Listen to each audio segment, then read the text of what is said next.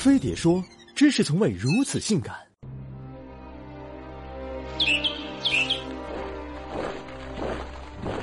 他命运多舛，时运不济，出生前坚持使命，出生时饱受争议，出生后重感情。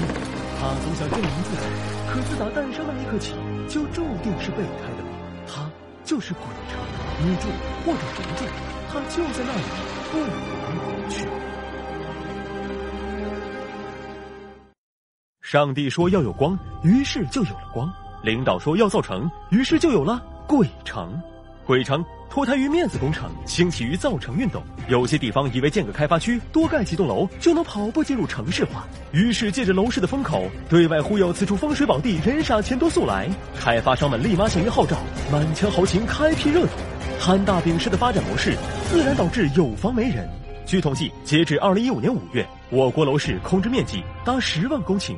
差不多能填满整个香港。虽说梦想总是要有的，可万一是畸形的呢？鬼城的格局是和别处不同的，都是当街一个巨大的城市广场，旁边一个漂亮的街心花园，远处大学城、科技园、公寓楼、火车站一应俱全，看起来啥都不缺。这种鬼城豪华套餐主要分布在内蒙古、东北、山东、江苏等地，近来逐渐从新城新区向县级市转移，大有农村包围城市、占领全国的气势。原先没啥名气的小地方，也凭借鬼城这一城市名片，迅速打开知名度，老百姓都耳熟能详。鬼城不生产鬼，也不是鬼的搬运工，只因人少楼空，看起来像鬼城。初来乍到的会以为这里刚经历了世界末日，或是误打误撞进了鬼片剧组；而就地买房的，要么勇气过人，要么无奈被坑，套路也雷同。都是先听当地政府一通鬼话，再经开发商一阵洗脑，一冲动就乖乖上交了首付，莫名其妙就住进了历史剧院之类的小区。站在沙帽路和沙茶路的十字路口，缓过神儿才意识到，妈的，上当了！被套牢的毕竟少数，多数人是不会入坑的。所以有关部门就急了，开始变着花样冲击 KPI。在一些三四线鬼城，老远就能看到街头打出的宣传语。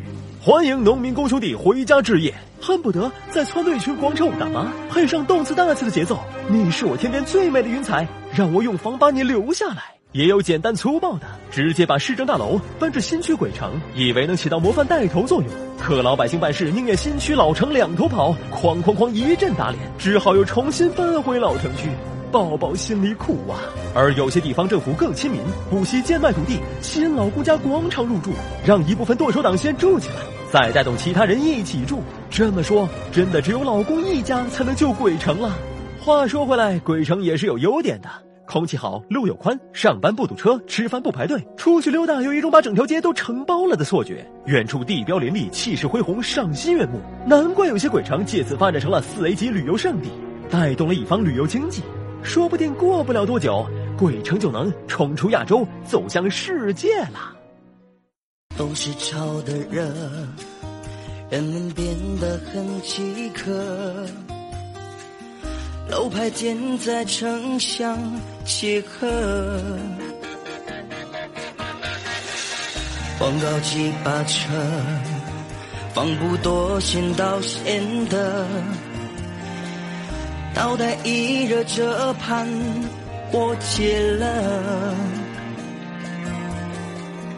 蓝手香菇，说好的幸福呢？GDP、KPI，有人哭，有人偷了。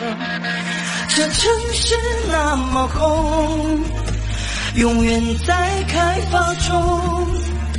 吃个饭跋山涉水，外卖都不给送，这是无人踪，晚上有点惊悚。Alone，这感觉我惶恐。